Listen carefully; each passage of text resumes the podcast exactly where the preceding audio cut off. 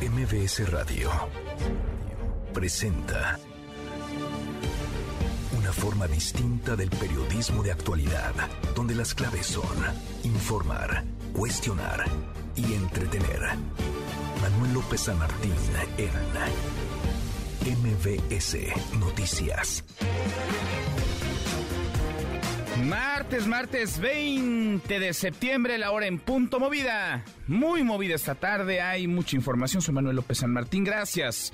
Muchas gracias que ya nos acompaña, que van a estar como todos los días, como todas las tardes, todas las voces. El día después del maldito 19 de septiembre, ayer se movió la tierra nuevamente. Ayer otra vez tembló, 37 años después del sismo de 1985, cinco años más tarde del de 2017. Ayer a la una de la tarde con cinco minutos nos agarró, como ya suele ser costumbre, nos agarró acá en esta cabina, chambeando, nos agarró al aire un sismo magnitud 7.7. Haremos un recorrido poco a poco, con el correr de las horas, vamos conociendo la dimensión de los daños y vamos, por supuesto, haciendo un corte de caja de los mismos. Hasta ahora se reportan dos personas muertas, tendremos lo último y ojo con lo que sucede en el Senado de la República, ya salió en comisiones, hoy primera lectura en el Pleno, mañana la discusión y votación para que el Ejército y la Marina, para que las Fuerzas Armadas permanezcan en tareas de seguridad hasta el año 2028. Mucho que poner sobre la mesa, tarde arrancamos con las voces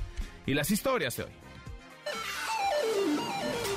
Las voces de hoy. Andrés Manuel López Obrador, presidente de México. Ayer fue un día difícil, pero la gente supo comportarse con aplomo y tuvimos suerte. No pasó a mayores. Laura Velázquez, coordinadora nacional de protección civil. Lamentamos profundamente los dos fallecimientos en el estado de Colima, pero las afectaciones son menores. Hugo López Gatel, subsecretario de salud. Pasamos a una mortalidad mínima en donde hemos tenido días sin defunción alguna eh, por COVID. Antonio Guterres, secretario general de la ONU, ante la Asamblea General. La Carta de las Naciones Unidas y los ideales que representa están en peligro. Tenemos el deber de actuar y, sin embargo, estamos atascados en una disfunción global colosal. Son las voces de quienes hacen la noticia, los temas que están sobre la mesa y estas las imperdibles eh, de martes. Vamos, vamos con la información. Son ya 765 réplicas del sismo magnitud 7.7 ocurrido ayer con epicentro en Cualcomán, Michoacán, que dejó dos personas muertas en Colima y daños materiales en varios estados del país. La réplica más fuerte se dio Hoy en la madrugada a las 3.17 de la mañana, una intensidad de 5.9 con epicentro en Tecomán, Colima. Ayer lo platicábamos, es la fecha maldita, hay una probabilidad de 0.0007% de que se repita un sismo la misma fecha, 19 de septiembre, tres veces. En Colima, donde hubo más afectaciones por el sismo, se cancelaron clases en el nivel básico este martes y también mañana miércoles, mientras que en Michoacán 11 municipios también decidieron suspender clases para el día de hoy. Lo mismo en Los Cabos, Baja California Sur, en Pochutla, Oaxaca y en Escuinapa, Sinaloa. En el resto del país las actividades continúan con normalidad. Por la mañana, el presidente López Obrador dijo que los estragos de este sismo, el de ayer, 19 de septiembre, no fueron tan graves. Escúchelo.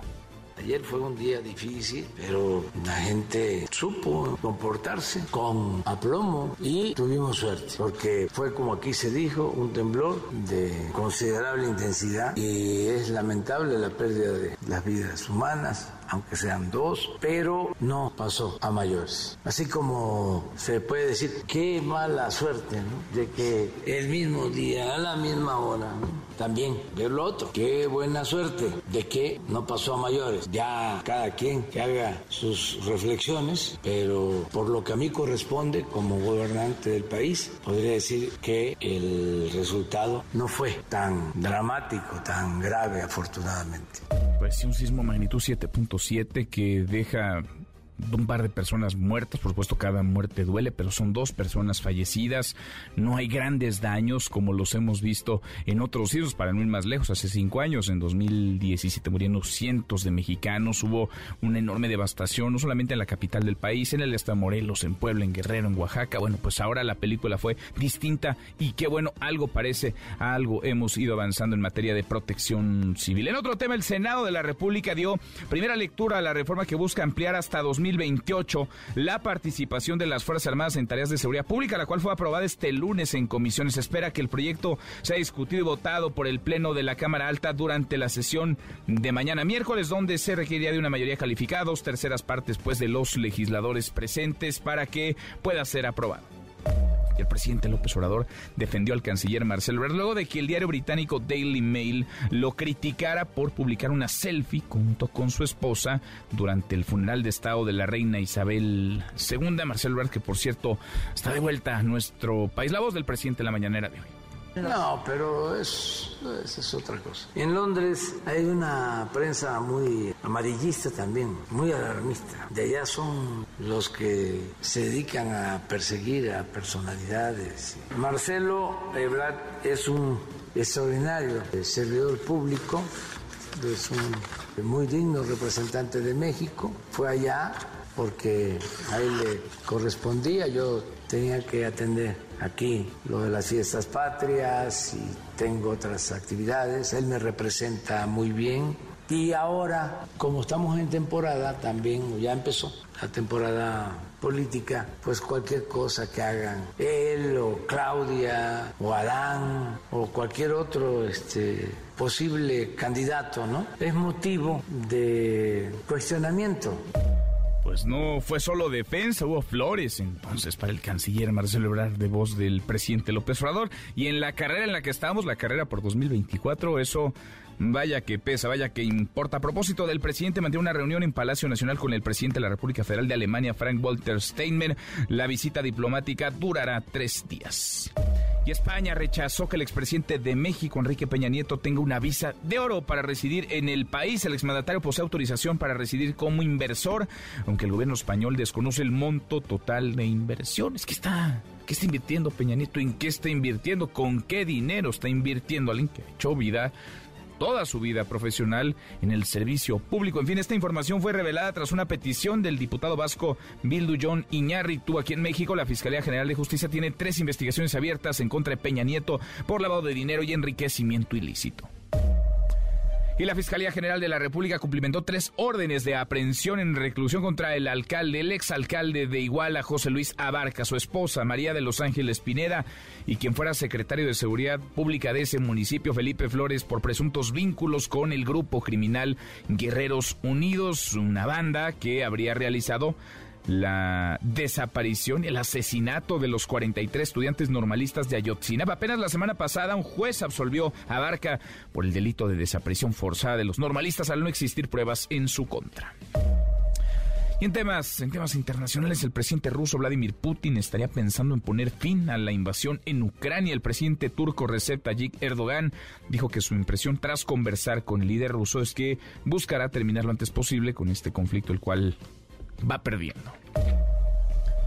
Hasta aquí el resumen con lo más importante del día. Bueno, pues ayer nos agarró al aire, a usted seguramente le agarró haciendo su vida cotidiana, yendo por los niños a la escuela, trabajando quizá, preparando la comida. Nos estábamos acompañando como todas las tardes, ustedes a nosotros, nosotros a ustedes, y de pronto 19 de septiembre y la Tierra volvió a moverse. De pronto volvió a temblar. Caprichoso destino, una fecha que parece marcada por el calendario maldita, por los terremotos. Un sismo magnitud 7.7, vaya que se sintió 46 minutos más tarde del simulacro, el mega simulacro que ayer mismo se realizó a las 12 del día con 19 minutos. De eso queremos platicar con ustedes esta tarde. Tras los sismos, son muchas coincidencias ya, tres en una misma fecha. Tras los sismos del 19 de septiembre del 85, de 2017 y de ayer,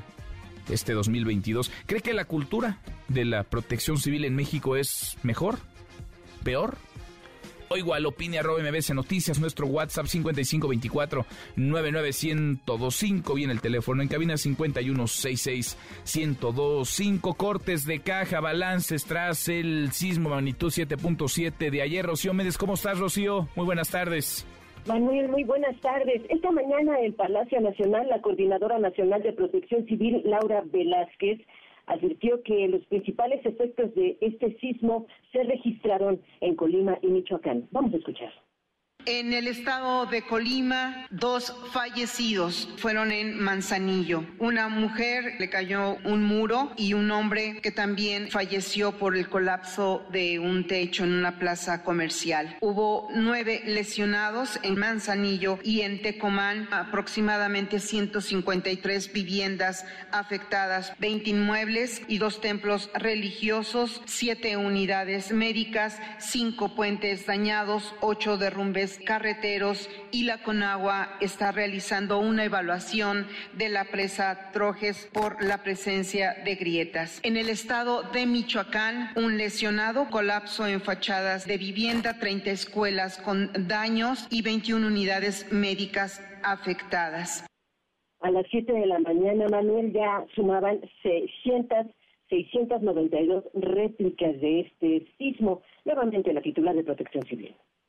A las 13.05 de la tarde se suscita el sismo de magnitud 7.7 con epicentro en Cualcomán, Michoacán. Hasta las 7 de la mañana se han registrado 692 réplicas, siendo la de mayor magnitud de 5.8 a las 3.22 de la mañana del día de hoy. Las acciones implementadas de manera inmediata y que siguen vigentes al día de hoy es la activación y el despliegue de los elementos de la Secretaría de la Defensa Nacional, la Secretaría de la Marina y Guardia Nacional a través de los planes de auxilio a la población, las acciones de evacuación así como de búsqueda y rescate en las zonas de afectaciones a infraestructura. Considerando que fue un sismo de alta magnitud, las afectaciones no son de mayores riesgos Ayer hubo aplomo y tuvimos suerte, consideró el presidente Andrés Manuel López Obrador. Escuchemos. Es indiscutible la grandeza cultural de México. Y enfrentamos pues todas las calamidades. Ayer fue un día difícil, la gente supo comportarse con aplomo y tuvimos suerte, porque fue un temblor de considerable intensidad y es lamentable la pérdida de las vidas humanas, aunque sean dos, pero no pasó a mayores. Así como se puede decir, qué mala suerte que el mismo día, a la misma hora, y el otro, qué buena suerte que no pasó a mayores. Por lo que a mí corresponde como gobernante del país, podría decir que el resultado no fue tan dramático, tan grave, afortunadamente. Algunos podrán decir, estamos eh, con mala suerte. Yo digo, estamos con buena suerte. Tenemos protección. Manuel, el reporte momento. Gracias, eh, muchas gracias, Rocío. Buenas tardes. Muy buenas tardes. Pues sí, dentro de lo que cae, vaya, para esta maldita coincidencia que tiemble en 19 de septiembre otra vez, y luego del simulacro, cuando la gente apenas iba regresando a sus actividades, cuando la gente pensó que se trataba pues eh, de una falsa alarma o de otra alerta para un simulacro nuevo, que algo raro pasaba, pero no que iba a temblar. Bueno, pues sí es buena suerte que un sismo magnitud 7.7 haya dejado los daños que dejó. Sí, algunas viviendas dañadas, sí, algunos destrozos, dos personas fallecidas, triste por supuesto, pero hablamos de dos personas fallecidas cuando en 2017 fueron cientos de mexicanos muertos y en 1985 miles o quizá decena de miles. Uno de los estados más golpeados por el sismo de ayer fue Michoacán. Es Michoacán, Marco Antonio Duarte. ¿Cómo estás, Marco Antonio? Buenas tardes. Hola, ¿qué tal Manuel? Te saludo con mucho gusto, al igual que a nuestro apreciado auditorio y te informo que un total de 26 personas heridas, dos carreteras con deslaves y daños a 3.279 viviendas, hospitales, centros de salud y escuelas es el saldo final que hasta este momento ha dejado el sismo de 7.7 grados de magnitud que ayer tuvo su epicentro en el municipio michoacano de Cualcomán y que afectó principalmente a la región Sierra Costa de Michoacán. Al respecto, el gobernador Alfredo Ramírez Bedoya informó este día que su administración solicitará ya al gobierno del presidente Andrés Manuel López Obrador declare como zona de desastre a los municipios de Cualcomán y Chinicuila en la sierra de Michoacán, así como Aquila y Coahuayana en la costa del Pacífico. Escuchemos parte de lo que dijo Alfredo Ramírez. Eh, precisamente por eso hoy a las 5 de la tarde eh, sesiona el Comité Estatal de Protección Civil con información más detallada para declarar la zona de desastre y entonces poder acceder a recursos federales. De acuerdo con el censo que ha levantado el gobierno del estado, hasta este momento se detectaron daños a 3.161 viviendas, de las cuales 798 están totalmente colapsadas. Elías Ibarra Torres, secretario de Salud aquí en Michoacán, confirmó que el Hospital Comunitario de Maruata, en el municipio de Aquila, registra graves daños estructurales, al igual que el Hospital de Liste en el municipio de Apatzingán, del cual ayer mismo se desalojaron a más de un centenar de pacientes que fueron reubicados en nosocomios de Zamora y Morelia. Además, 26 centros de salud del gobierno de Michoacán de diversos municipios tienen afectaciones como cuarteaduras y fisuras.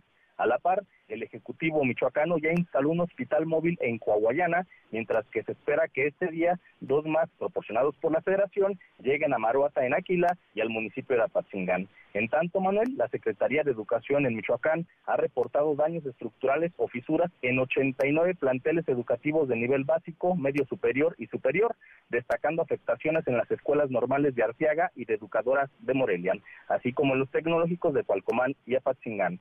Finalmente, cabe mencionar que este sismo también provocó derrumbes en la carretera costera que une los municipios de Lázaro Cárdenas, Aquila, Coahuayana y el estado de Colima, así como en, el tramo carretero Tepalcatepec, Cualcomán, Aquila, que une las regiones de Tierra Caliente, Sierra Costa y de Michoacán. Eh, también eh, este día eh, la Secretaría de Educación en el estado ha confirmado que suspendieron las clases en los municipios de Cualcomán, Coahuayana, Aquila, Chinicuila, Arteaga, Aguililla, Patzingán, Tumbiscatío, Tepalcatepec, Buenavista y Lázaro Cárdenas. Manuel, este es mi reporte. Bien, gracias. Muchas gracias, Marco Antonio. Seguiremos al pendiente. Muy buenas tardes. Muy buenas tardes. Más de 3.000 viviendas afectadas, 700 de ellas colapsadas y en ese estado, en Michoacán, ni un muerto. ¿eh?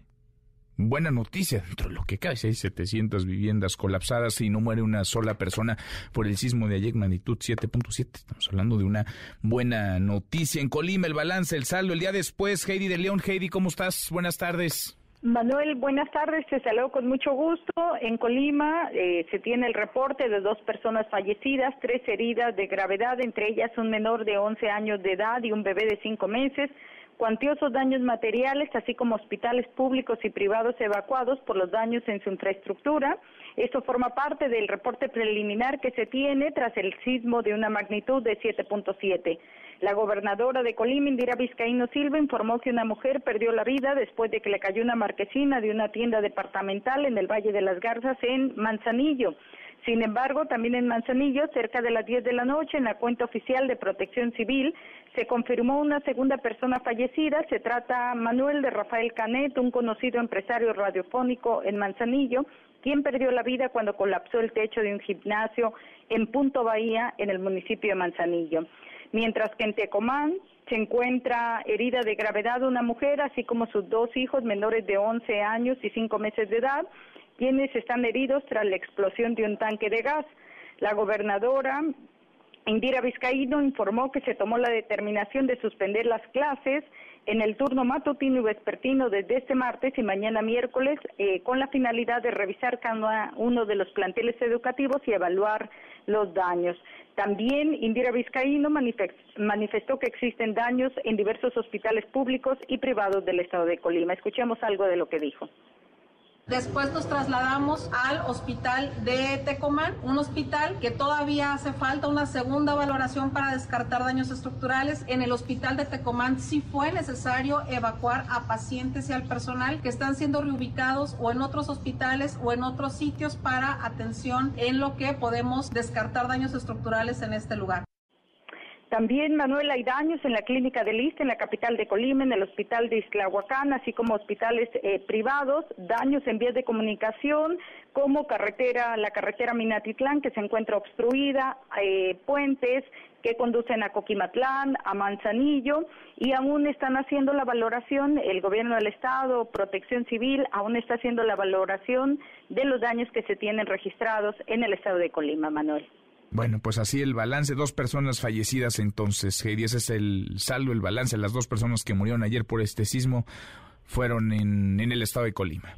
Así es, Manuel, dos personas fallecidas y una mujer herida de gravedad tras la explosión de un tanque de gas. Bien, gracias, muchas gracias, Heidi. Estamos al habla, Manuel. Pendientes, muy buenas tardes. Y en Ciudad de México, Adrián, Adrián Jiménez, ¿cómo te va? Buenas tardes. ¿Qué tal? Buenas tardes, Manuel Auditorio. Así es, pues aquí el número de inmuebles dañados por el sismo de este 19 de septiembre ya asciende a 97. En conferencia de prensa, el secretario de Obras, Jesús Esteba, informó que del total de inmuebles dañados son 76 escuelas las afectadas, 70 de ellas con riesgo bajo, 5 en riesgo medio y una catalogada como de riesgo alto, donde se suspendieron incluso las clases este día y esta se ubica en la alcaldía Iztapalapa. Vamos a escuchar sus palabras. García de Iztapalapa es la que tiene suspensión de clases. En esa se detectaron fisuras en elementos estructurales como columnas y traves y esto determina riesgo alto. Hoy está un DRO haciendo ya la inspección detallada para ver el, el procedimiento que se seguirá. Y en el caso de las demás eran elementos aislados, es decir, es un muro que presenta una fisura, entonces se aísla ese muro, y, pero pueden continuar con las clases, son de riesgo medio. Asimismo, refirió que son 21 inmuebles con daños, 17 en riesgo bajo y, cuatro más en riesgo medio. Dijo que hoy continúan estas revisiones a detalle sobre inmuebles que podrían representar un riesgo mayor. Incluso, pues, eh, dentro de estos 21 inmuebles, además de estas escuelas, está el eh, Palacio Virreinal, donde despacha la jefa de gobierno, y ahí, aunque es un riesgo bajo, dijo, bueno, pues se catalogó como medio para eh, poder realizar las composturas necesarias. Vamos a escuchar. El único que estamos haciendo una inspección más detallada el día de hoy es uno justo en la colonia Doctores, pero los otros son, por ejemplo, uno es el Palacio Virreinal que tiene algunas piezas de cantera que pues tenemos que tener el cuidado de que no se vayan a desprender y, alguien vaya pasando. Pero es menor, son daños y, aún esos daños menores los marcamos como riesgo medio y aislamos la zona y, posteriormente, bueno, pues hacemos la reparación. En tanto, la jefa de gobierno Claudia Sheinbaum confirmó que en el caso de estos 21 inmuebles independientes a las escuelas eh, que están dañados se dará acompañamiento únicamente y los gastos de las composturas estarán a cargo de los particulares o bien de las dependencias de gobierno a las que pertenezcan, dado que la mayoría pues pertenecen al gobierno federal o al gobierno capitalino. Escuchen. Hay una norma con la cual se hace y no son daños mayores los que sufrieron. Entonces por eso se les va a dar todo el acompañamiento. también Muchos son este, edificios de gobierno, por ejemplo la Lotería Nacional. Hay pocos que son edificios habitacionales. Y sobre los casos del puente del Yaqui en Coajimalpa, que ayer se, cerró tras denuncias en redes sociales, pues eh, las autoridades aclararon que se trataba únicamente pues de, de una descompostura que se originó a partir de la falta de, una junta metálica, la cual pues ya se está interviniendo el día de hoy. También señalaron que el resto de la infraestructura vial eh, pues se reporta sin daños. La línea 12 del metro también las autoridades capitalinas descartaron daños asociados a este movimiento telúrico. Manuel Auditorio, la información que... Adrián, gracias, muchas gracias. Buenas tardes. Muy buenas tardes. El balance, el saldo en la Ciudad de México, en donde Vaya que se sintió el sismo de ayer, ¿eh? ¿qué le, puedo yo decir que usted no haya ayer percibido? Vaya que se movió la tierra, vaya que se sintió el 19 de septiembre de 2022, también tembló como tembló en 2017 en la misma fecha y en 1985. En 2017 el sismo fue magnitud 7.1, dejó un montón de daños, en 1985 magnitud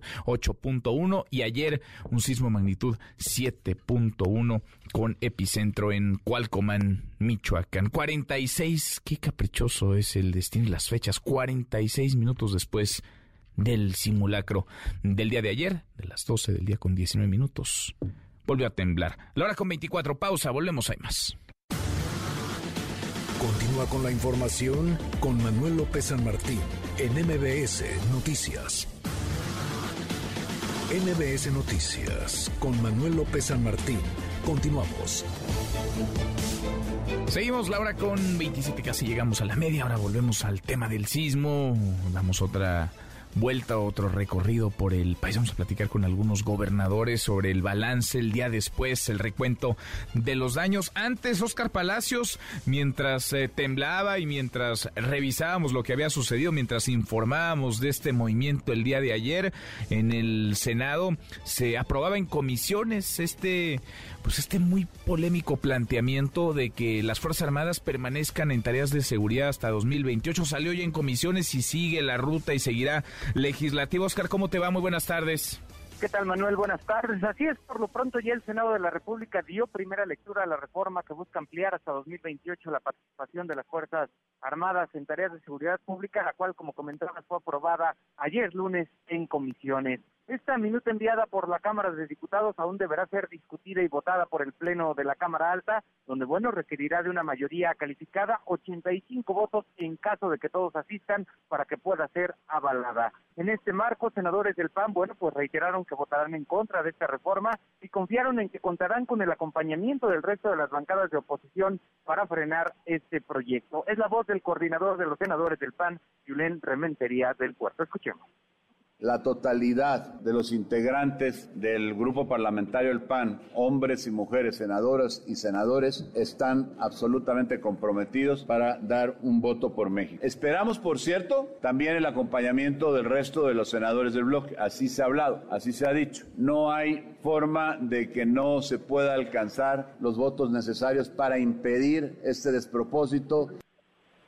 Por separado, el presidente de la Junta de Coordinación Política del Senado, Ricardo Monreal, informó que se analiza la posibilidad de discutir este mismo martes precisamente la reforma enviada desde San Lázaro. En entrevista, Ricardo Monreal destacó que continúa dialogando con las distintas fuerzas políticas, esto con el objetivo de generar un consenso que permita sacar adelante el proyecto que ha sido criticado por la mayoría de la oposición. Señaló que por lo pronto algunos grupos parlamentarios han planteado la posibilidad de discutir hoy mismo la minuta en una segunda sesión que sería convocada después de la visita del presidente de Alemania. Escuchemos.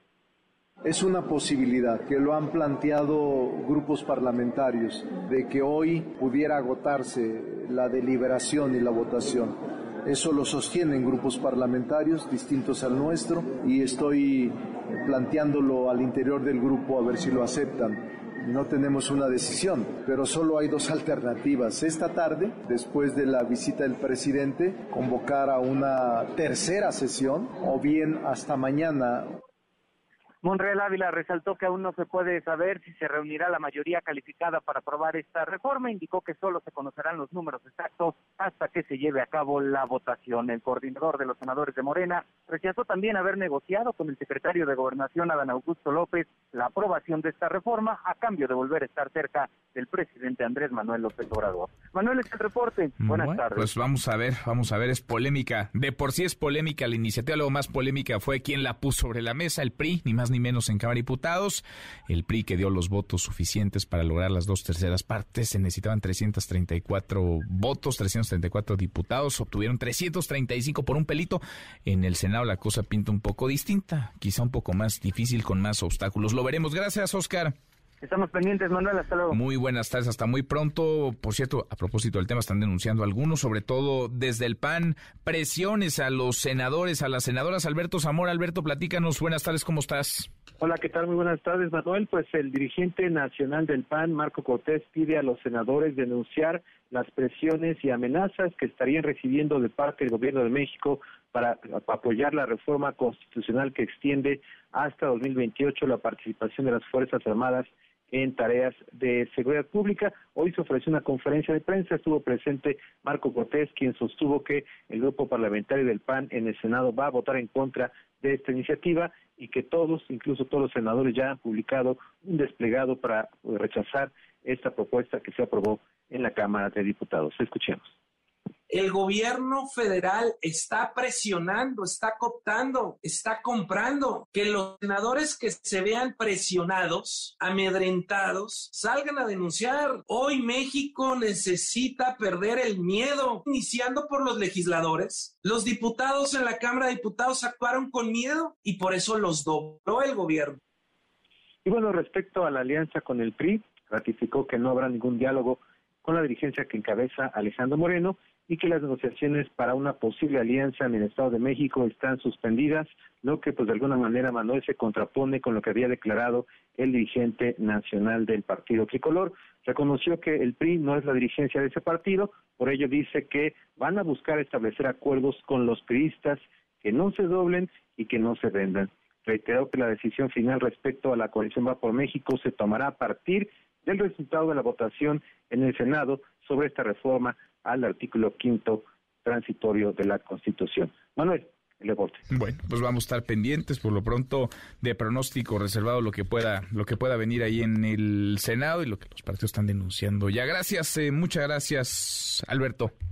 Gracias, buenas tardes. Muy buenas tardes. Bueno, le decía, salió esto ya en las comisiones, salió en la Comisión de Puntos Constitucionales, por ejemplo. Le agradezco estos minutos al senador Eduardo Ramírez Aguilar, presidente de esa comisión, la Comisión de Puntos Constitucionales. Senador Eduardo, ¿cómo estás? Buenas tardes. Buenas tardes, Manuel. Saludo a tu auditorio con todo el aprecio y la oportunidad que me das de poder comentar acerca de nuestro trabajo. Al contrario, muchas gracias. Pues ayer un poco, o mucho por el sismo, pero el, el radar apuntó hacia allá. Ya no conocimos a detalle pues eh, lo que vendría, ahora nos lo estaba informando nuestro reportero, viene el día de hoy ya una primera lectura en el Pleno después de que se aprobara esto en comisiones y vendría esta misma semana la discusión y la votación. ¿Cómo ves tú el dictamen? ¿Cómo ves lo que se aprobó, que les mandaron los diputados y ayer se votó en tu comisión?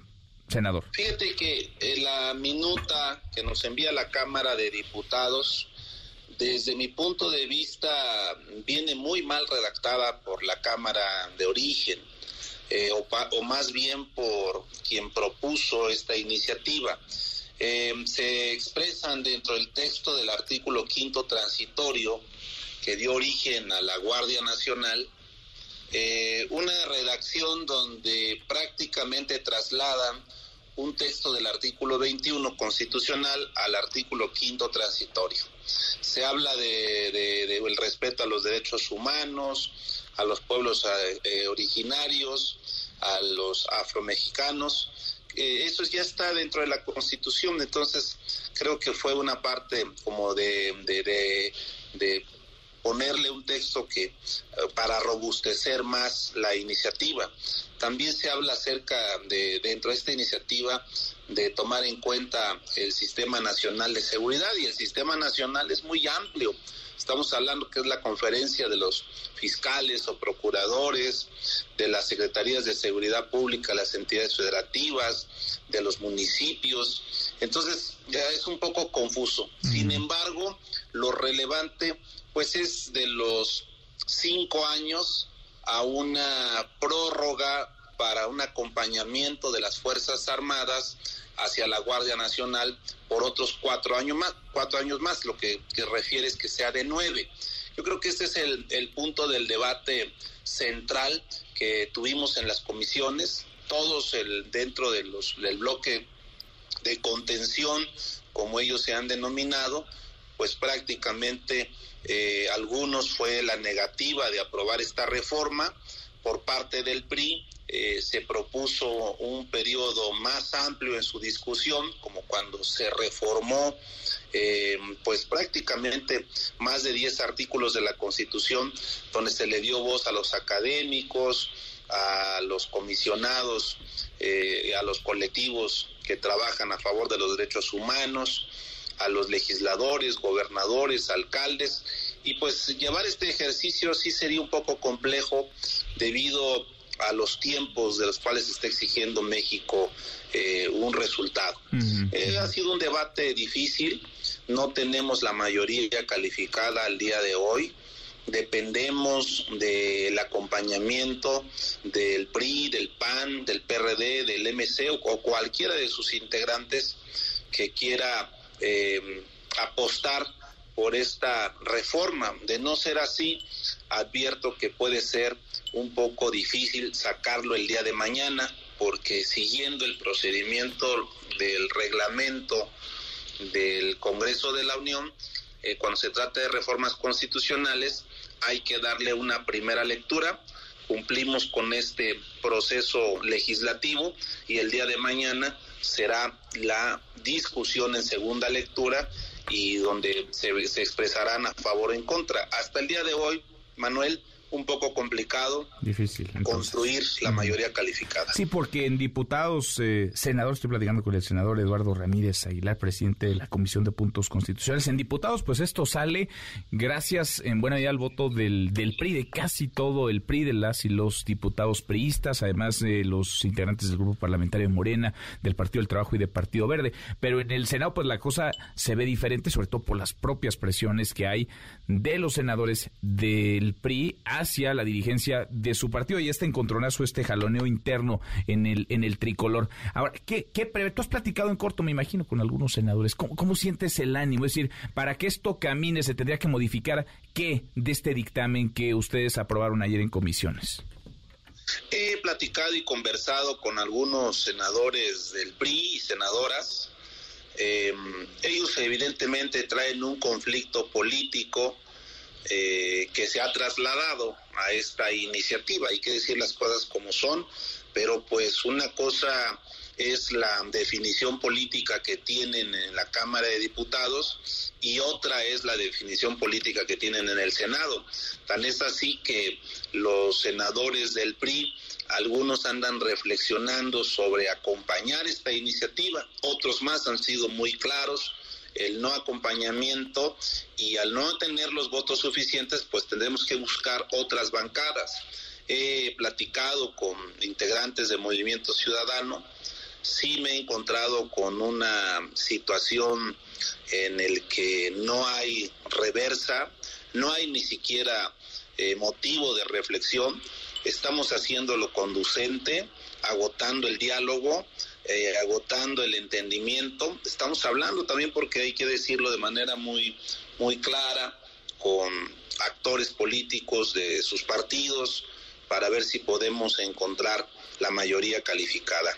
Eh, no están en una situación muy diferente a cuando construimos en el 2019, porque el argumento es, se les dio cinco años al Ejecutivo Federal para robustecer y fortalecer y profesionalizar la Guardia Nacional con el compromiso que las Fuerzas Armadas eh, regresaran nuevamente a sus cuarteles, a sus, a sus estaciones navales.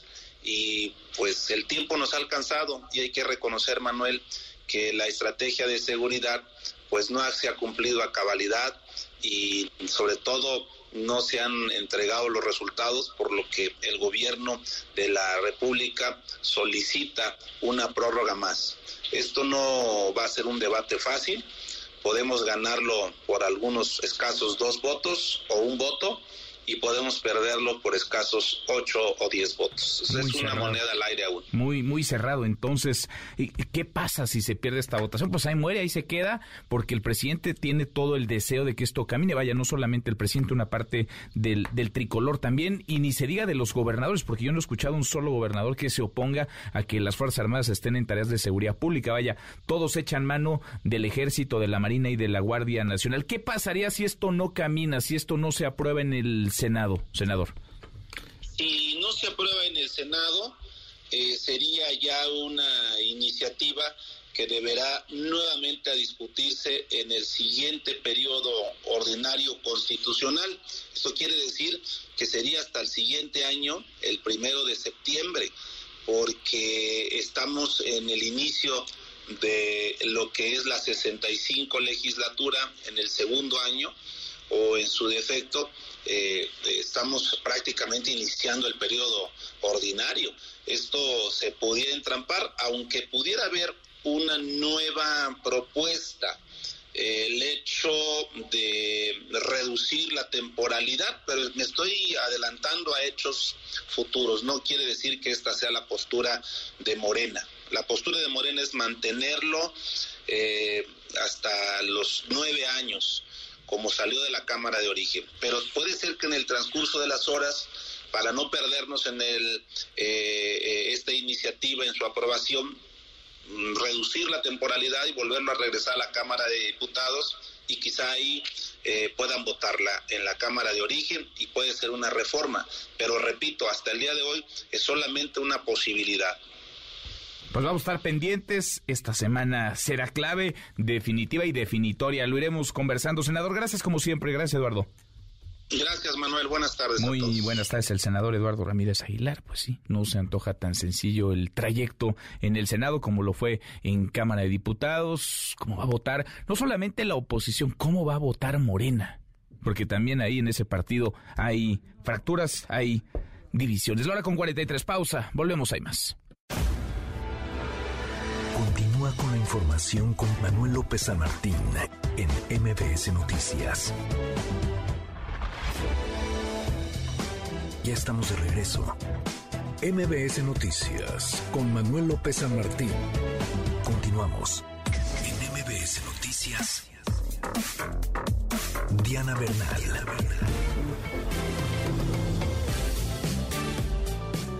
Qué gusto, qué gusto saludarte como todos los martes. Mira que esto nos vendrá bien a varios, ¿eh? Estoy seguro que a muchos puede resultarles útil, un manual de cumplimiento tributario. ¿Cómo estás, Diana? Muy buenas tardes. Hola, Manuel, qué gusto saludarte. Pues sí, yo creo que es un gran esfuerzo y un logro de Prodecon, de la Procuraduría de la Defensa del Contribuyente, el haber sacado este libro que realmente está expuesto en una forma muy sencilla y precisamente pues va de la mano con los que tenemos que pagar impuestos para explicarnos cómo hacer un manual, una guía de cumplimiento tributario, de dónde tenemos que partir, incluso pone una especie de checklist que chequemos nuestra constancia de situación fiscal, identifiquemos allí cuáles son las obligaciones fiscales por las que estamos registradas, verifiquemos que nuestro domicilio esté actualizado, también verifiquemos que nuestros medios de contacto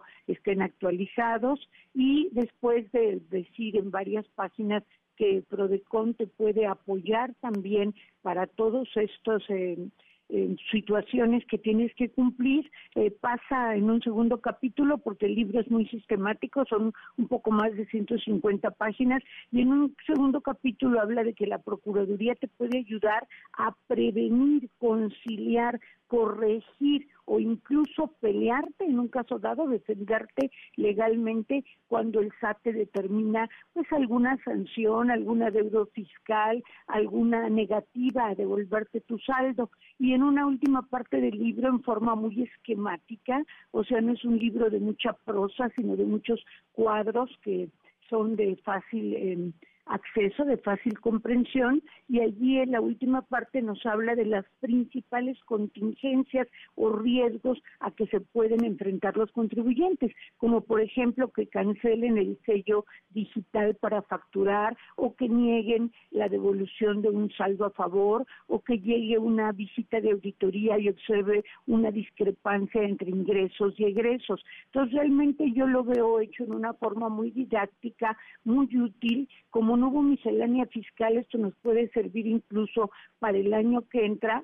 Y otra cosa, Manuel, el Prodecon quiere que esto se difunde, por lo tanto voy a volver a subir a redes un código QR con el cual cualquiera puede descargar digitalmente el libro. Ah, mira, interesantísimo. No, pues no hay no hay pretexto, una guía además muy muy fácil, ¿no? Y muy didáctica, Diana.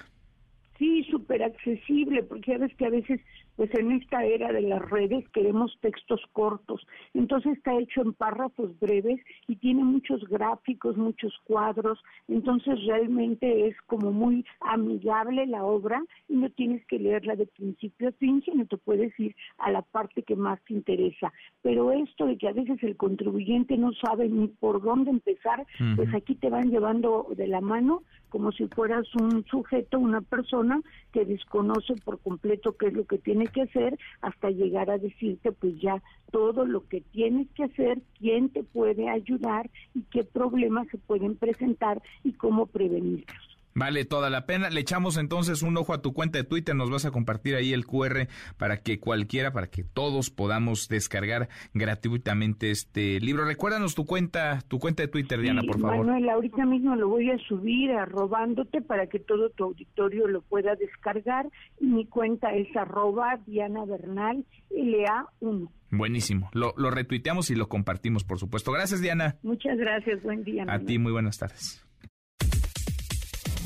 Los numeritos del día. Sí, Tlali Sáenz Tlali, qué gusto saludarte. ¿Cómo estás?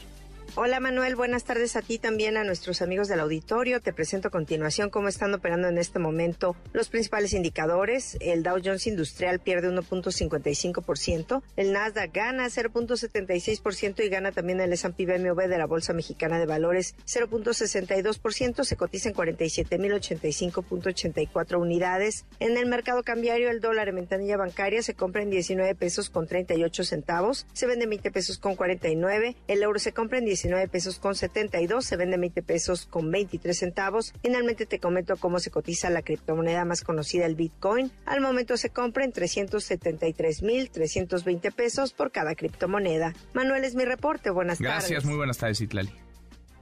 Economía y finanzas. Con Eduardo Torreblanca.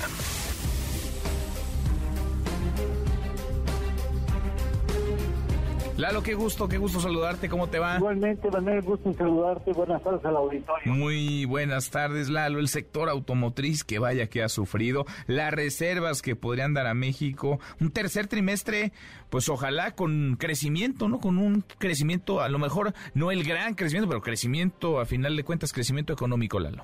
Sí, fíjate que ayer teníamos que intentamos darte y participarte a ti y al público de esos datos datos recientes de la actividad económica en el país parecen indicar cierta fortaleza en la actividad de recuperación a extremos tales que si se cierra el último trimestre de este año con tendencias positivas como hasta ahora se marcan, al menos el segundo trimestre, tercer trimestre del año, si se agrega el cuarto, podríamos estar hablando de que en este año ya habremos recuperado parte del déficit que venimos arrastrando en cuanto a crecimiento se refiere desde finales del 2018. Se iba a hablar de que vienen datos importantes y hoy precisamente se dio a conocer el indicador oportuno de la actividad económica. El indicador oportuno de actividad económica anticipa el comportamiento del IGAE, el índice global de actividad económica, que es una especie de Producto Interno Bruto mensual. Pues resulta que ayer quiero decir que estaba muy cerca de cerrar el, mes de agosto en 3% de crecimiento y hoy se dio a conocer ese dato, al mes de agosto ya oficialmente podemos decirlo, el IGAE se estima pudiera ser de 2.9%, no 3, pero sí 2.9%, el sector secundario, la manufactura se daría en 3.1% y el sector terciario en 2.6%. ¿Por qué? Porque hay cifras importantes que se han dado a conocer recientemente que hablan de una actividad de fortaleza derivado de las exportaciones y de las remesas. El sector automotriz en exportación con un crecimiento anual de 31%. La exportación pues eh, de automóviles toma un, un fuerte ejercicio, las ventas internas 16% anual de crecimiento, el crecimiento de las ventas de Lantar a tiendas iguales eh, ya considerando la inflación crece el 11% y eso se debe fundamentalmente a las remesas.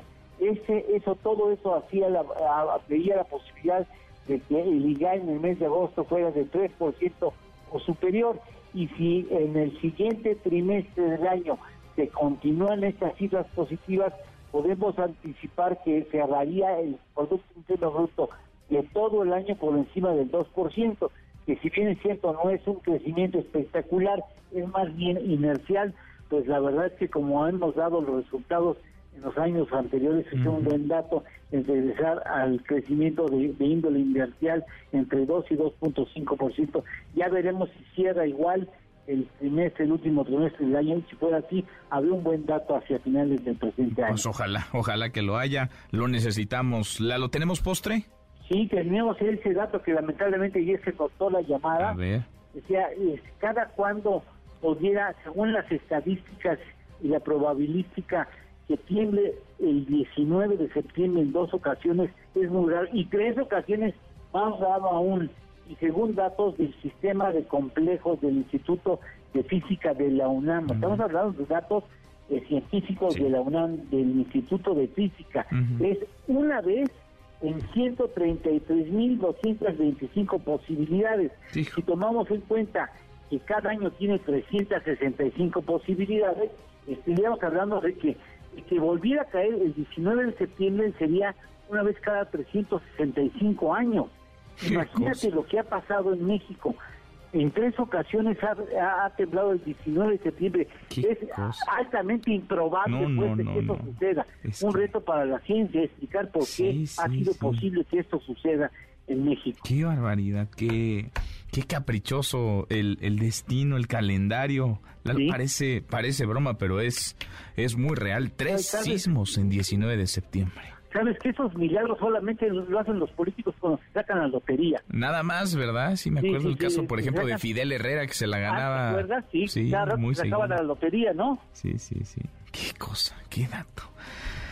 133.225 las posibilidades de que tiemble como ha temblado tres veces en 19 de septiembre. El más reciente sismo magnitud 7.7 ayer. Qué buen dato. Gracias, Lalo. Gracias a ti, Manuel. Gracias. Buen provecho. Muy buen provecho. Muy buenas tardes. Es Eduardo Torreblanca. Tres para la hora. Pausa. Volvemos. Hay más. Continúa con la información con Manuel López San Martín en MBS Noticias. Ya estamos de regreso. MBS Noticias con Manuel López San Martín. Continuamos. La hora con dos minutos es martes, martes 20 de septiembre, el martes, día después del sismo magnitud 7.7 de nuevo. Ayer, como en 2017, como en 1985, tembló ayer sismo magnitud 7.7. Revisamos las redes, cómo se mueven las cosas en Twitter. Caemos en las redes. Por eso sigue siendo tendencia el hashtag 19 de septiembre, hashtag 19S, fecha que parece maldita. 37 años del sismo magnitud 8.1 que sacudió a México en 1985.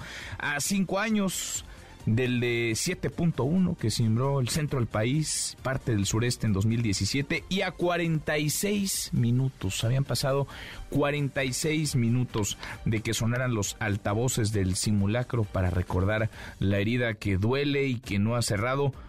Volvió a temblar y la herida se abrió otro poco más capricho del destino a las 13 horas con 5 minutos de ayer.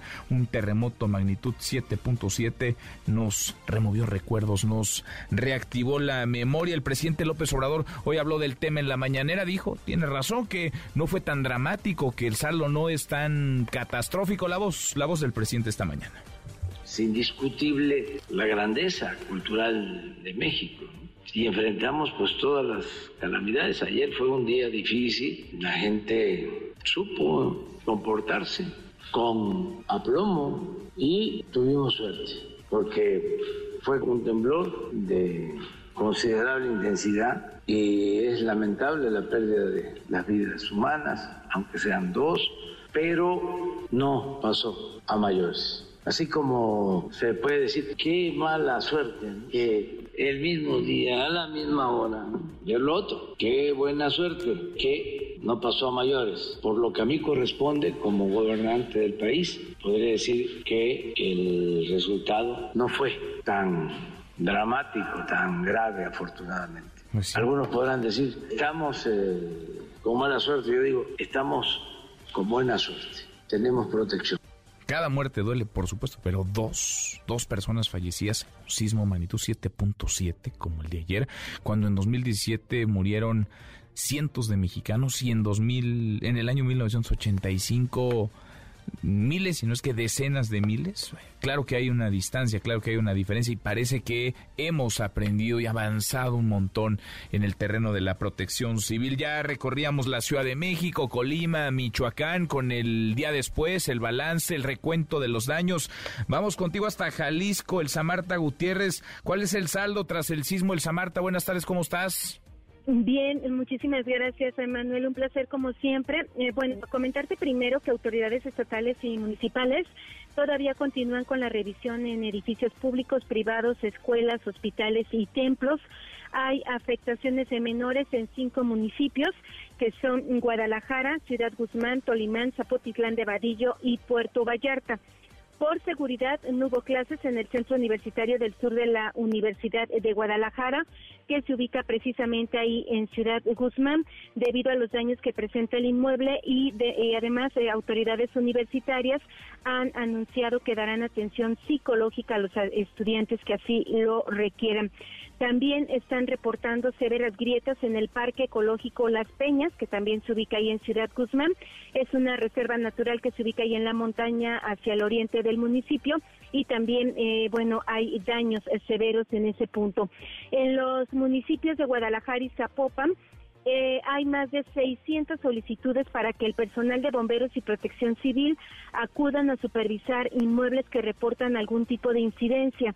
Hasta el momento solamente han revisado alrededor de 300 y eh, los principales eh, afectaciones son eh, en gran parte de lo que te comentaba ayer, Emanuel, en el templo de Nuestra Señora de la Merced en San Agustín y se agregan pues monumentos y pues edificios tan importantes como el Museo Regional de Guadalajara y el Teatro de Gollado. Ahí ya están haciendo evaluaciones para determinar si hay algún riesgo, sobre todo para quien decida asistir a estos espacios o bien para quien circule o transite por esa zona.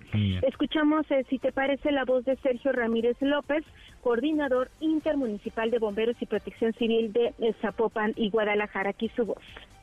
Hemos revisado ya más de 300 inmuebles entre casas habitación, escuelas, etcétera. Muchos de ellos, por ejemplo, el centro médico, eh, hicimos la revisión ayer y hoy por la mañana nos hacían un nuevo reporte, pero son plafones, no son elementos estructurales. Entonces, e, esta parte la hemos ido, la hemos ido descartando. Hoy, eh, Manuel, los responsables de la Organización de Arte Sacro de la Diócesis de Guadalajara el Colegio de Ingenieros, personal de Obras Públicas y del Instituto Nacional de Antropología e Historia recorrieron varios templos, pero hoy se confirma que el de mayor afectación es el de Nuestra Señora de la Merced. Aquí el propio funcionario explica parte de los daños en este monumento histórico. Tenemos que ver la magnitud de ese daño. O sea, sí hay daño en el campanario del Templo de la Merced. Este campanario eh, es la base del campanario. El campanario cayó en el sismo del 74 y bueno, tenemos que determinar si se tiene que hacer una intervención mayor o se tiene que hacer un reforzamiento para su restauración. Los floretes que se encuentran ah, en las columnas que están en el, en el atrio, uno de ellos cayó el día de ayer por lo pronto, hace unos momentos ya el Ayuntamiento de Guadalajara confirmó que se va a reforzar por lo pronto los pilares de este templo de Nuestra Señora de la Merced y estamos a la espera del informe que rinda la Unidad Estatal de Protección Civil para ver qué es lo que está ocurriendo al interior del Estado. Gracias, muchas gracias, Marta al pendiente. Gracias, muy, buenas tardes. Le agradezco estos minutos al secretario de Gobierno de la Ciudad de México, Martí Batres eh, Guadarrama. Secretario Martí, gracias, ¿cómo estás?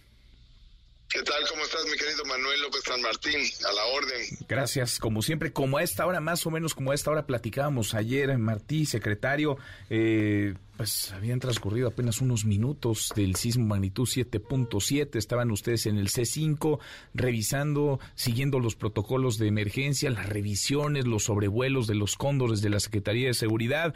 ¿Cómo se ve el día después, eh, secretario? ¿Cómo se ve el 20 de septiembre en la Ciudad de México? Afortunadamente tranquilo. Tuvimos un saldo blanco el día de ayer. Eh, repasamos una y otra vez eh, cada una de las instancias para recoger la información. Eh, recogimos la información que había en redes sociales, nos llegó información por el 911, pedimos información a las alcaldías, solicitamos información en las 70 coordinaciones territoriales, es decir, por diversas fuentes nos hicimos de la información general y bueno, pues el resultado es que tuvimos eh, pues muy pocos eh, problemas, realmente fue un saldo blanco el día de ayer. Un saldo blanco, afortunadamente. Los, los, helicópteros sobrevolaron la ciudad, 16 elementos de, de la policía acudieron a las diversas zonas a, buscar eh, las problemáticas que, que se dieron. Solamente contabilizamos 21 inmuebles con algún tipo de daño y de esos 21 inmuebles, eh, cuatro tienen eh, daños eh, de nivel medio y, y, el resto de nivel bajo. No tenemos inmuebles que tengan daño estructural, pero de todas maneras se van a atender cada uno de estos inmuebles. Ah, buena noticia, no, no daños estructurales, no pérdida de vidas, eh, sobre todo, algo hemos avanzado o mucho hemos avanzado. Sí, la más importante es esa, no tuvimos ninguna pérdida de vida, no tuvimos ninguna tragedia que lamentar en ese sentido. Sí hubo crisis nerviosas, eh, varias en este Tuvimos un reporte de unas 44 eh, crisis nerviosas eh, a través de, del 911. Este, se atendieron también, pero no tuvimos ninguna pérdida de vida que lamentar, ni una sola. Buena noticia. Algo mucho hemos avanzado en el terreno de la protección civil, Martí. Es una cuestión sobre todo de educación, es decir, hay desastres que no, desastres naturales, eh, que no se, no se pueden prever, ciclones, este, terremotos, eh, erupción de volcanes, en fin, son este, situaciones que no se pueden prever, pero lo que sí se puede hacer es eh, establecer una política de gestión integral de riesgos. Esto significa que eh, se tengan las, las medidas que prevean la posibilidad de ciertas eventualidades y que estemos listos para atenderlas como sociedad y gobierno. Entonces, el día de ayer participaron 7 millones de personas en el simulacro y eso fue muy importante, que 7 millones de personas hayan hayan participado, eso es educación cívica, educación en materia de protección civil. Sin duda, sin duda, muy, apenas a unos minutos además de este simulacro, 46 minutos después del simulacro, es que, es que se da el sismo. Sobre los altavoces, eh, vaya, siempre cuando hay estos ejercicios sirve el mismo para pues, darnos cuenta si funciona o no el altavoz que está más cercano a nuestro lugar de trabajo, a nuestro hogar, a, nuestra ruta cotidiana por la que pasamos, por la que hacemos eh, vida. Sobre los altavoces, eh, ¿están sirviendo la, la gran mayoría y qué hacer con los que no, secretario? Pues mira, tenemos casi 13.800 altavoces, o sea, es un número muy elevado y de esos tuvimos eh, 123 reportes de, de, falta de funcionamiento, o sea, un número muy bajo. Y eh, realmente la inmensa mayoría de estos pues funcionaron, funcionaron bien. Eh, de todas maneras, en los reportes ya se ubica donde hay algún tipo de falla para corregirla inmediatamente, pero es un sistema que, que funciona bastante bien, es un sistema general. Pues buena noticia entonces, buena noticia el saldo el saldo blanco en la en la Ciudad de México, por supuesto seguirán estas revisiones, nos dices no hay daños estructurales en las viviendas en edificios, pero se van a dar mantenimiento a los que así lo lo requieran. Buena buena noticia después de un sismo como el que fue ayer fuerte que se sintió de magnitud 7 7.7, secretario. Buena noticia. Sí, y además déjame comentarte que em, hay, un tema que subyace en términos de balance, que es, es la tensión que se dio.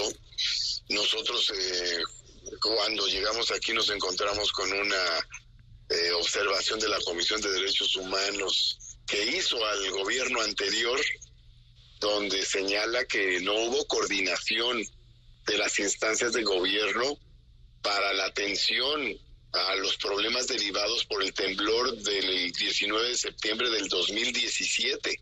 Entonces, ese es un punto importante que, pues afortunadamente se ha corregido. Ahora contamos con una coordinación muy sistemática. Ayer, cuando ocurrió el temblor, estábamos reunidos precisamente debido al simulacro que se estaba realizando y tuvimos mecanismos para obtener la información de lo que estaba pasando en la ciudad rápidamente. La conferencia de prensa que teníamos la adelantamos. Entonces, hay muchas cosas que han cambiado. De hecho, cuando eh, comenzó esta administración, se encontró con esta situación de, de la observación de la Comisión de Derechos Humanos, que el gobierno no se había coordinado bien, me refiero a la administración pasada que encabezó Miguel Ángel Mancera, y también hay otros balances negativos ahí, ¿no? Eh, no había un censo completo de las viviendas que habían sido dañadas por los temblores, eh, el censo lo tuvo que hacer esta administración, una parte de los recursos se desvió porque fue manejado por legisladores que no tenían, no tienen facultades de ejecución de recursos y sin embargo estaban manejando estos recursos y les dieron pues una utilización electoral.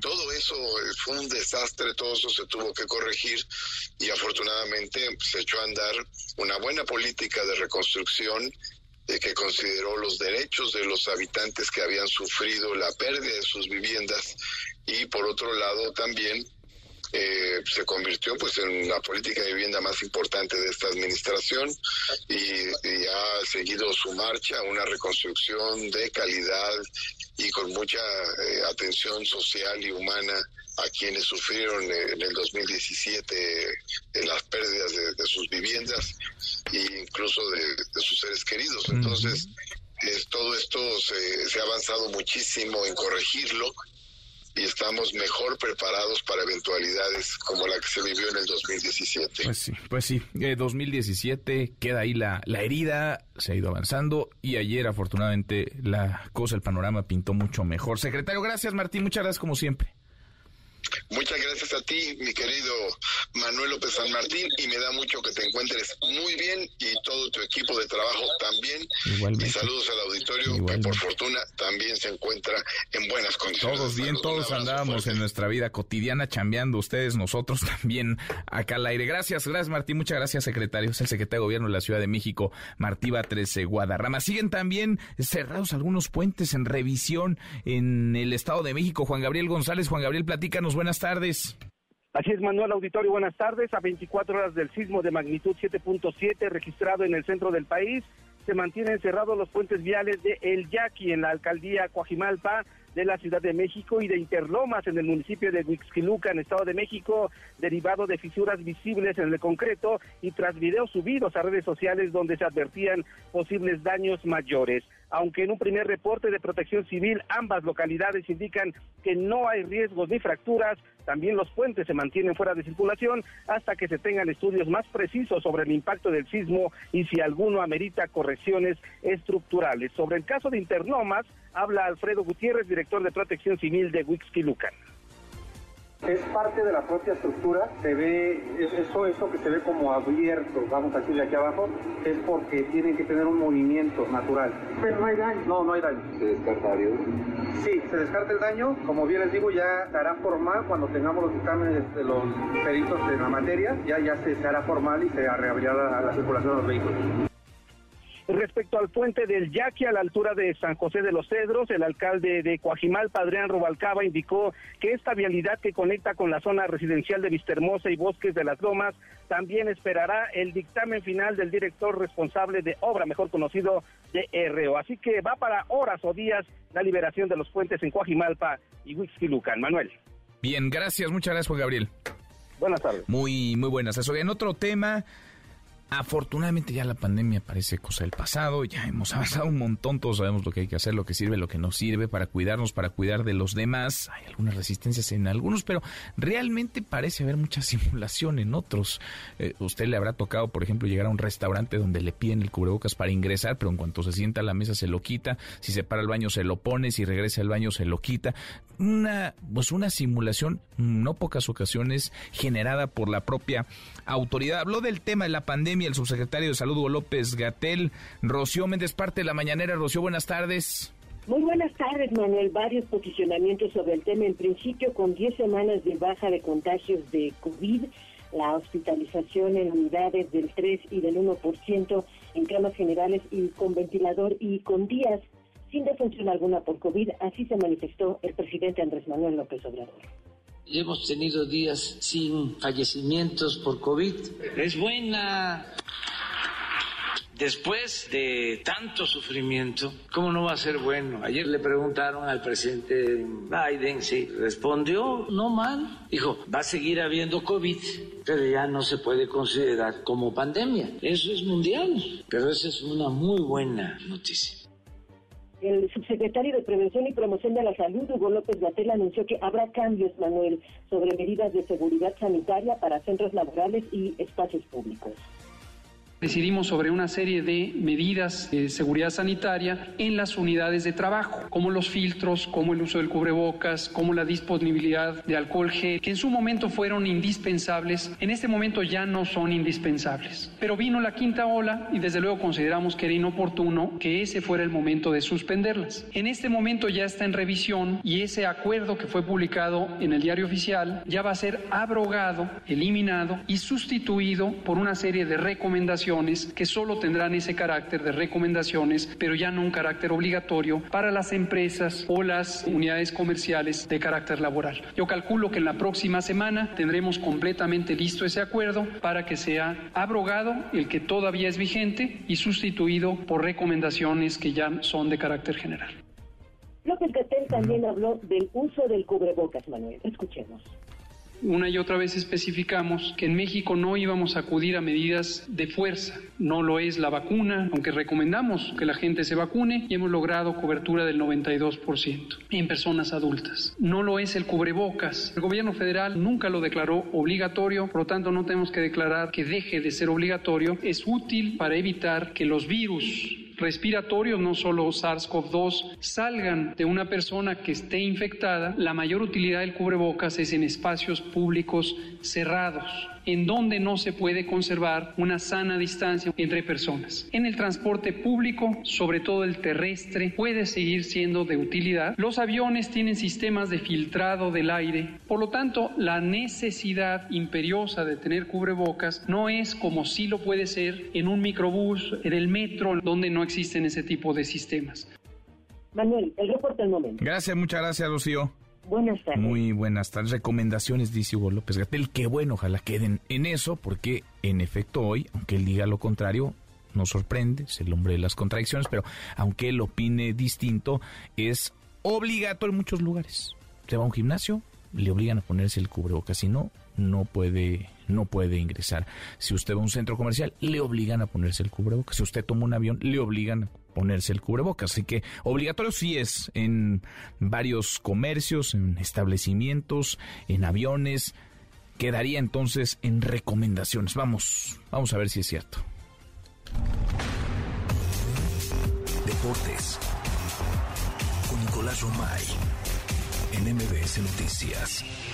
Querido Nico, qué gusto, qué gusto saludarte, ¿cómo estás? Muy bien, Manuel, con el gusto de saludarte, a ti y a toda la gente que está con nosotros. Hoy sí quisiste hablar conmigo, Manuel. Ayer estabas muy ocupado. Ayer estábamos con el sismo. ¿Dónde te agarró el temblor, Nico? Estábamos muy, ocupados. Eh, me agarró en la calle, pero bien, todo bien. Todo bien. En la calle donde estabas, todo, bien. Sí, todo, todo bien. bueno, más allá del susto, ¿no? Evidentemente que, que, siempre está presente.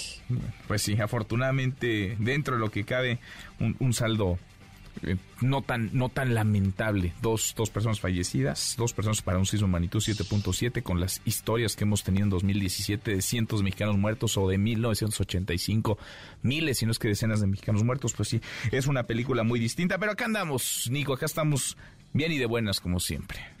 Como siempre y como debe de ser. Oye, Manuel, con mucha información deportiva, hablemos de tenis, del abierto mexicano de tenis Telcel, porque vaya nombres que se revelaron el día de hoy. Carlos Alcaraz, Casper Ruth, Estefanos Tistipas, confirmados para el abierto mexicano del 2023, que será del 27 de febrero al 4 de, marzo. Eh, nos da muchísimo gusto, evidentemente, por todo lo que representa el tener estos grandes nombres, como siempre ha sido, Manuel, porque recordarás que al abierto mexicano, pues una constante ha sido siempre Rafael Nadal, ¿no? Y ahora da muchísimo gusto el poder tener estos, estos nombres. Sin duda, sin duda. ¿Cómo hay deportistas, verdad, de élite que van ahí creciendo, haciendo y nos toca ir relatando y siguiendo sus, sus trayectorias? Nico, bueno, ahí queda entonces. Oye, calendario, debería ser el calendario 2023 de la Fórmula, de la Fórmula 1. Ya salió el calendario con récord de 24 carreras, que evidentemente incluye el Gran Premio de, México. A ver, ¿cuál te llama la atención, eh, Manuel? Dime un gran premio que, te llame la atención. La verdad, digo, por supuesto el de México, pero el de Las Vegas, ¿no? El de Las Vegas se, se antoja, Nico. El de Las Vegas sí es uno de, los más importantes. Qatar, no sé, Qatar, porque vendrá después del Mundial, por ejemplo. Sí, Qatar va a estar, justo está, Qatar está entre Japón y Austin, Texas, ahí va a estar eh, Qatar. Eh, Miami, es de, los primeros también. Eh, Las Vegas es el penúltimo. El último es Abu Dhabi, pero Las Vegas es el penúltimo. Entonces va, hace, o sea, el cierre es de locura, Manuel. Es México, Brasil, Las Vegas y Abu Dhabi. No, bueno. Vamos a todos, ¿no? A ver, dime otra, otra fecha. Las Vegas es 18 de noviembre para que apuntes. ¿Cuál más? Qatar es 8 de octubre. Oye, China, regresa el Gran Premio de China. Sí, el 16 de abril. Muy bien. Es de los primeros, ¿eh? Arranca en Bahrein el 5 de marzo, pues Arabia Saudita el 19 de marzo, Australia el 2 de abril, China 16 de abril, Azerbaiyán 30 de abril, Miami 7 de mayo. Va a ser espectacular esta temporada 2023 de, de la Fórmula 1. Ojalá eh, que sea más cerrada, ¿no? Porque en esta sí, tenemos que Max Verstappen ha, rebasado por la derecha. Sin duda, sin duda, Nico. ¿Ahora no hay fútbol? ¿Hoy no hay fútbol? No, tenemos fecha FIFA. Claro, ah, bueno, con razón. Tenemos fecha FIFA. ¿Y contra quién va a jugar México? Contra Perú y contra Colombia. Y es por eso, Manuel, que la selección eh, eh, mexicana está en Estados Unidos ah, preparándose. Es la última fecha FIFA antes de la Copa del Mundo de Qatar, entonces será importantísima. Ya viene el Mundial. Nico, en un ratito más los escuchamos. A las 3 los esperamos, marca claro, por MBS Radio en esta misma estación. Abrazo, Nico, gracias. Abrazo. Nicolás Romay con los deportes, la hora con 27 pausa, antes una vuelta por el mundo de la mano de mi tocayo Manuel Marín y volvemos, hay más. Internacional. El mundo está en gran peligro, si lo reconoció el secretario general de la ONU, Antonio Guterres, durante la inauguración de la Asamblea General de las Naciones Unidas recordó el peligro de una guerra nuclear que representa la invasión ucrania por parte de Rusia, así como la crisis alimentaria y energética y los estragos que dejó la pandemia del COVID-19. No nos hagamos ilusiones. Nos encontramos en aguas turbulentas. Se avecina un invierno de descontento mundial. La crisis del coste de la vida está estallando, la confianza se desmorona, las desigualdades crecen y nuestro planeta arde. La gente está sufriendo y los más vulnerables son los que más sufren. La Carta de las Naciones Unidas y los ideales que representa están en peligro. Tenemos el deber de actuar y, sin embargo, estamos atascados en una disfunción global colosal. En Irán crecen cada vez más las manifestaciones en contra del régimen islámico tras la muerte a manos de policías de la joven Masha Amini de 22 años. Fue brutalmente golpeada por no traer puesto correctamente el velo hijab. Del momento, tres personas han muerto durante las manifestaciones donde cientos de mujeres queman sus velos de protesta. Continúa con la información con Manuel López San Martín en MBS Noticias. MBS Noticias con Manuel López San Martín. Continuamos.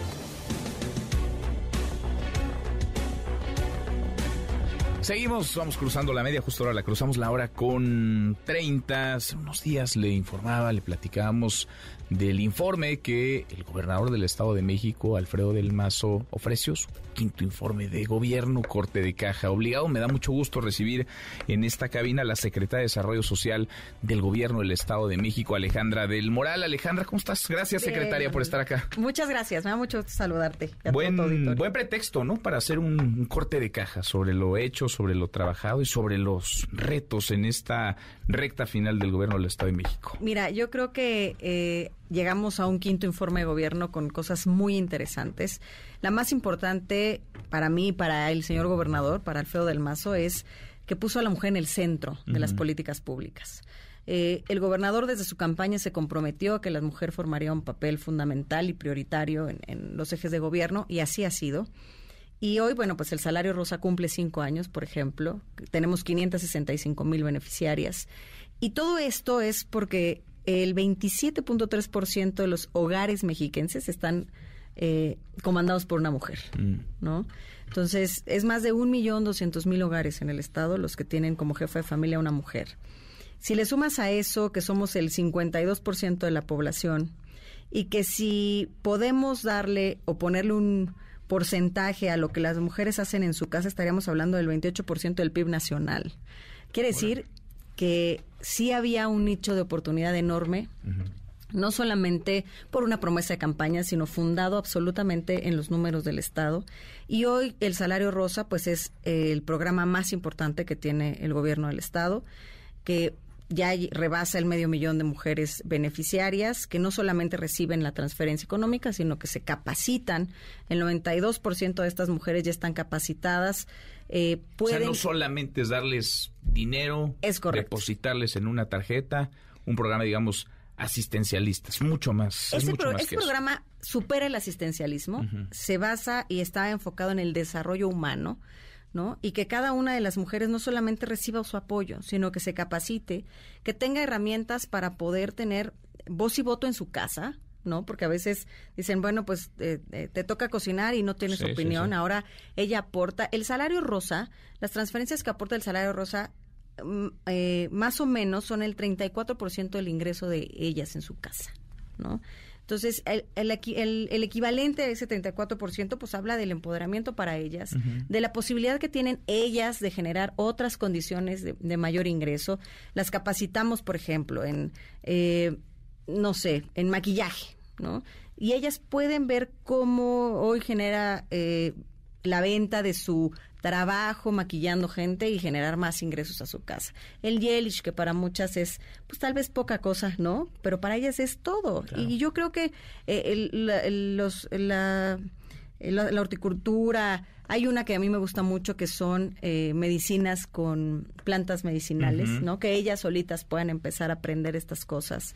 Y bueno, pues yo creo que es el programa estrella, es el programa que Hoy justo venimos de Whisky Lucan de entregar Salario Rosa. Eh, escuchas, detrás de cada una de ellas hay una historia de veras eh, que se puede contar, que se puede replicar y que a nosotros nos da mucho orgullo saber que estamos ayudando a quienes más lo necesitan. Que la deuda con ellas era de tiempo atrás, pero en un momento, en un contexto adverso como el de la pandemia, por ejemplo, en donde muchas familias perdieron su fuente de ingreso o en donde las niñas, los niños dejaron de ir a la escuela, este apoyo sí puede marcar una, una diferencia. ¿Dirías que es uno de los sellos? Uno de los sellos de la Secretaría, por supuesto, a tu cargo, pero también del gobierno del Estado de México. Es el sello. Sí, es si el tú me preguntas, es el sello. Además de que no solamente es el salario rosa, el gobernador se ha comprometido, creó eh, la Secretaría de las Mujeres y apenas ahora en el inicio, el arranque del ciclo escolar, eh, se dio a conocer la materia de igualdad de género. Desde preescolar hasta preparatoria en el Estado de México, todas las escuelas van a tener una hora, hora y media a la semana de esta materia, en donde el Magisterio Estatal está formando también parte muy importante de este programa y que desde chiquitos, desde la escuela, puedan saber eh, las nuevas masculinidades, esta parte de cómo generar igualdad hombre-mujer. Y, y, yo creo que ahí se centra también eh, parte de la solución al problema. Lo hemos visto y lo hemos hablado durante muchos años, la problemática que hemos tenido en el Estado de México, y yo creo que hoy el gobernador del Mazo ha puesto eh, manos a la obra y de verdad pasó del dicho al hecho, haciendo en todos los rubros del gobierno del Estado eh, parte muy importante a la mujer en las políticas. dirías, a ver, las mujeres como protagonistas, digamos, de este, este gobierno. ¿Y, qué va a venir después? Porque yo me asumo en las encuestas, en los números, en las proyecciones, y hay quienes ven a Alejandra del Moral como una de las más fuertes aspirantes a la candidatura del PRI al gobierno del Estado de México y a la gubernatura después. ¿Te ves ahí?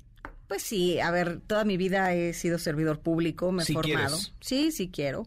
Y no solo quiero, puedo, he trabajado para hacerlo, pero además no solamente quiero ser candidata, sino quiero ser gobernadora y en su momento seguir con todos estos programas. Yo creo que hoy la mujer está teniendo en el Estado de México un papel preponderante en las políticas públicas, en la propia política eh, en el Estado y bueno, pues para mí es, es un reto enorme, también es, es una gran responsabilidad y yo que he sido servidor público y político toda mi vida o política toda mi vida, pues es la verdad eh, un gran reto, pero también un gran honor. Ahora, me imagino que ya habrá tiempo de platicar de ideas y de propuestas cuando la ley lo permita, pero me imagino que si el salario rosa hoy es una realidad, pues tú como mujer le impulsarías otro tanto, ¿no? Al pues tema mira, de equidad hay que seguir creciendo esta parte de empoderamiento de las mujeres, que las mujeres sean autónomas en su economía, que eso por supuesto, es fundamental para el empoderamiento, que se sientan útiles, que no solamente sean buenas amas de casa y buenas mamás, sino que puedan ser también buenas profesionistas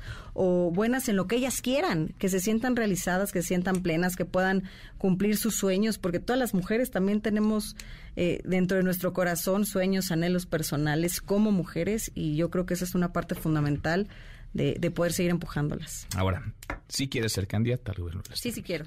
Falta poco para que lleguen las definiciones. Ya muy poquito. ¿Quién va a tomar esa decisión? ¿Cómo se van a poner de acuerdo? Los priistas primero, ya después hablaremos de la alianza, pero si es que hay. Pero ¿cómo se van a poner de acuerdo? ¿Cómo van a procesar las diferencias internas? ¿Cómo van a procesar que haya varias manos levantadas y solamente una persona pueda ser candidata? Pues yo creo que durante muchos años y muchos eh, sexenios se ha dado eh, esto no es la primera vez.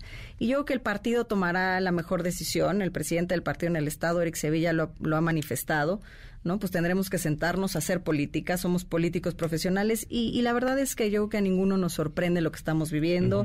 Yo creo que todos queremos, por sobre todas las cosas, al Estado de México. Nos hemos hecho al menos todos los que aspiramos dentro del partido, nos hemos hecho, hemos crecido, nos han formado eh, tanto eh, los mexiquenses en el servicio público como los priistas dentro del partido.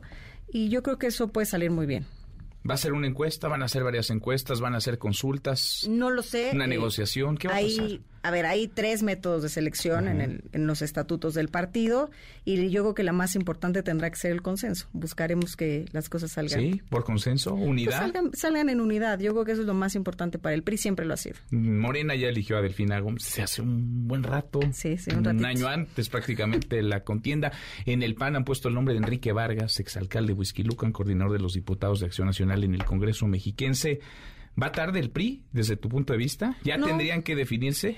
No, yo creo que el PRI siempre ha sido muy respetuoso de los tiempos, ¿no? Eh, en el canon mexique, priista mexiquense, pues tenemos un primer priista que es el gobernador, está terminando su quinto informe, y yo creo que el liderazgo en torno al gobernador, en torno a él ganamos el 2017, en torno a él ganamos el 2021, eh, que el PRI del Estado de México fue el único PRI que ganó en las locales el, año pasado y yo creo que en torno a él vamos a ganar el 2023. ¿Se ve posible, se ve viable una, una alianza? Después de lo que ha pasado en estas últimas semanas, sobre todo en el Congreso, ¿se ve posible una alianza PAN-PRI-PRD? para el gobierno del Estado de México. Sí, eh, hablando sobre todo de los temas locales, de los liderazgos locales, yo creo que tanto PRI, PAN, PRD lo han manifestado, el seguir en la mesa eh, está por encima de cualquier cosa pues que le vaya bien al Estado de México, que la coalición va por el Estado de México siga por un buen rumbo. Y yo creo que en los tres partidos existen altísimas eh, posibilidades de que se dé y sobre todo un gran compromiso de todos. Sí podría construirse entonces una alianza. se puede construir. Una coalición. No hay primor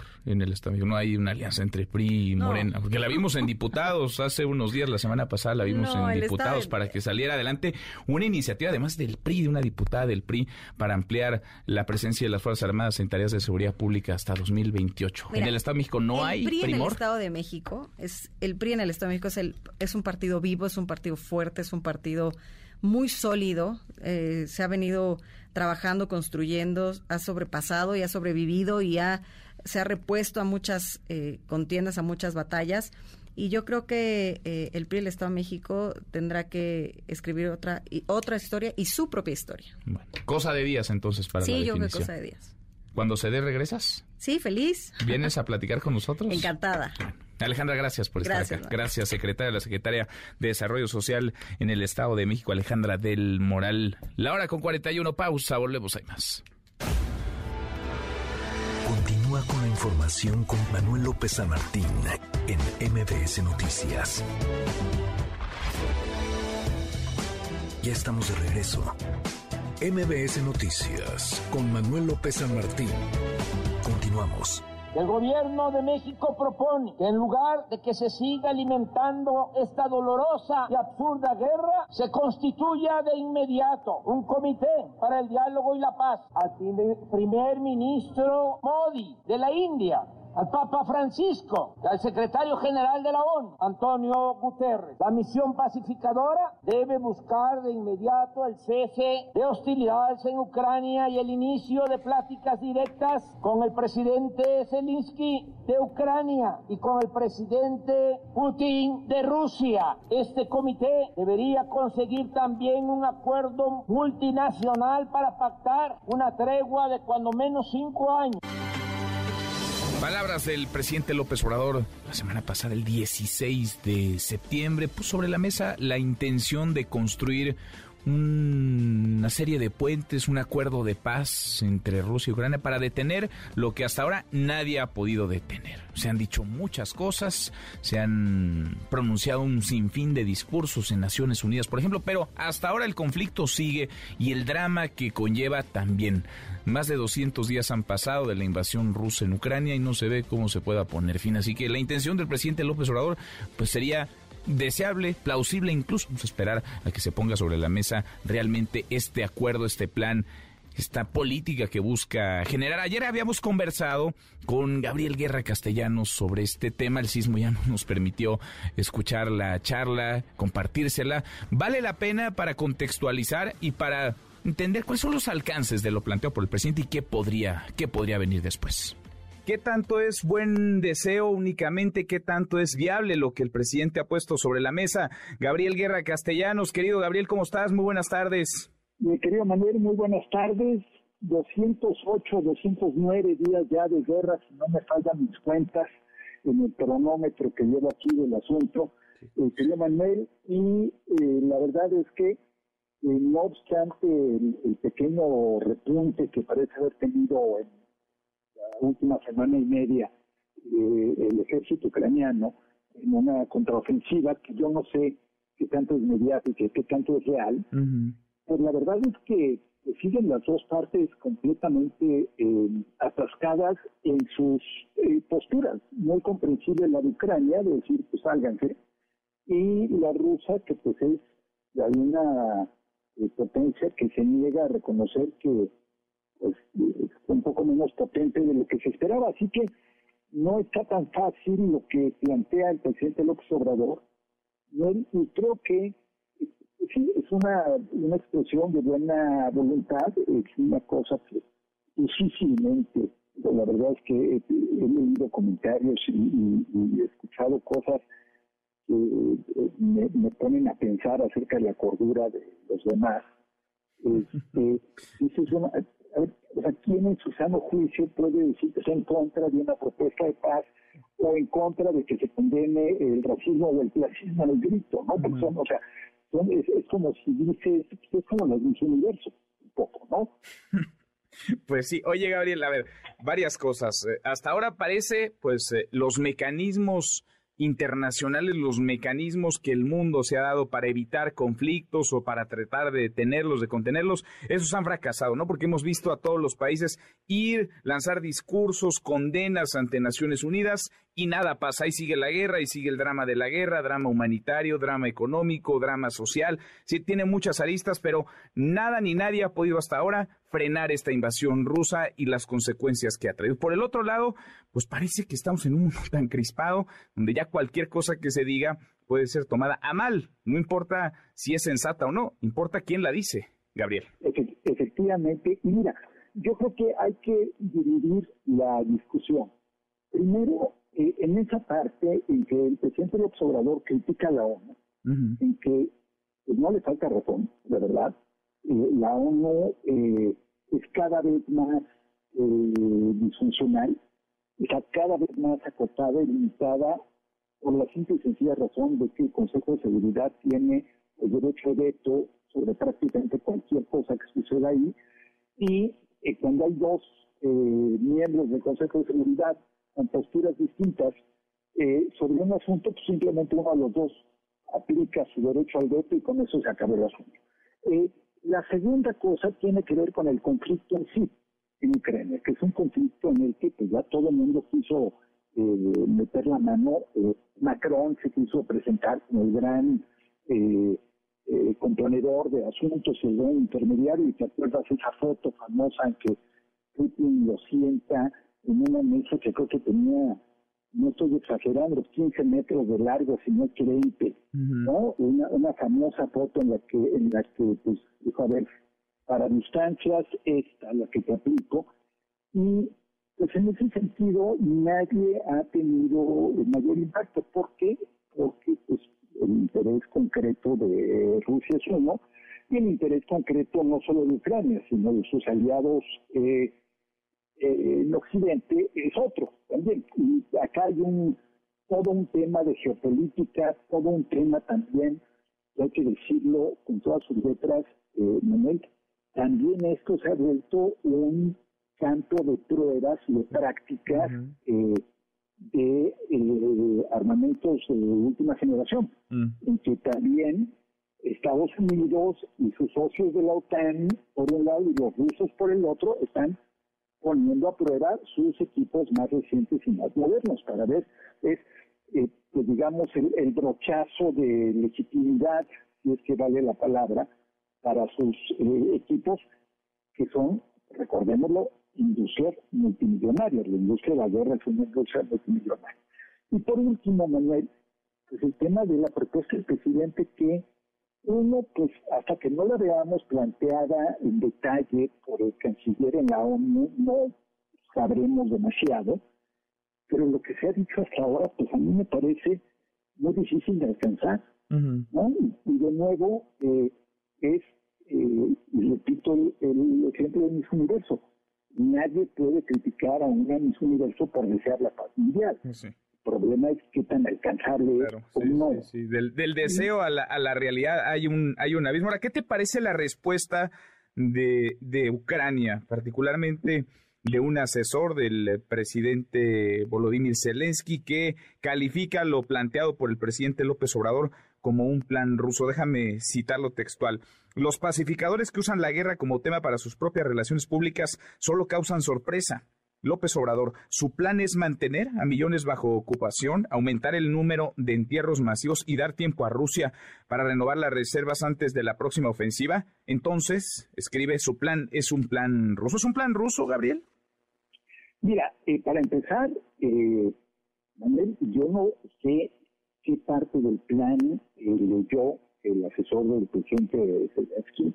yo, no, yo no conozco esa parte, no sé si tú la viste en algún lado, en que se diga eh, que continúe la ocupación rusa y que sigan matando, y que sigan... Eh, yo no recuerdo haber leído eso, a lo mejor eh, tiene problema de traducción, no, pero iría más allá. La embajada de Ucrania en México eh, republicó ese tweet, no solamente le dio retweet, lo, eh, lo publicó íntegro como, como que fuera postura del embajado de Ucrania, por lo tanto lo hizo postura ya, no de un asesor del presidente, sino del gobierno de Ucrania. Eh, pues en un tono y en una manera que a mí me parece ofensiva para el presidente de la República. Olvidémonos por un momento de si el plan es bueno, malo o regular. Eh, Recordemos que lo que está afirmando el asesor del presidente, pues nadie lo conoce, es, es, un invento, digámoslo también con todas sus letras. El señor inventó una cosa, a mí me da la impresión de que le dictó, pues, este, no sé si algún, algún crítico, el presidente, un opositor del presidente de México le dictó este, ese tipo que parece verdaderamente parte del discurso eh, nacional de este discurso completamente obsesivo que, que traemos en México, pero que la embajada haya republicado eso me parece un acto poco amistoso eh, e incorrecto. No estamos para esas, pero en cualquier otra circunstancia ya eh, la Cancillería hubiera llamado a consultas a la embajadora este, hubiera llamado a la embajadora de Ucrania en México para pedir una explicación. Pero olvidémonos de la faramaya y concentrémonos en que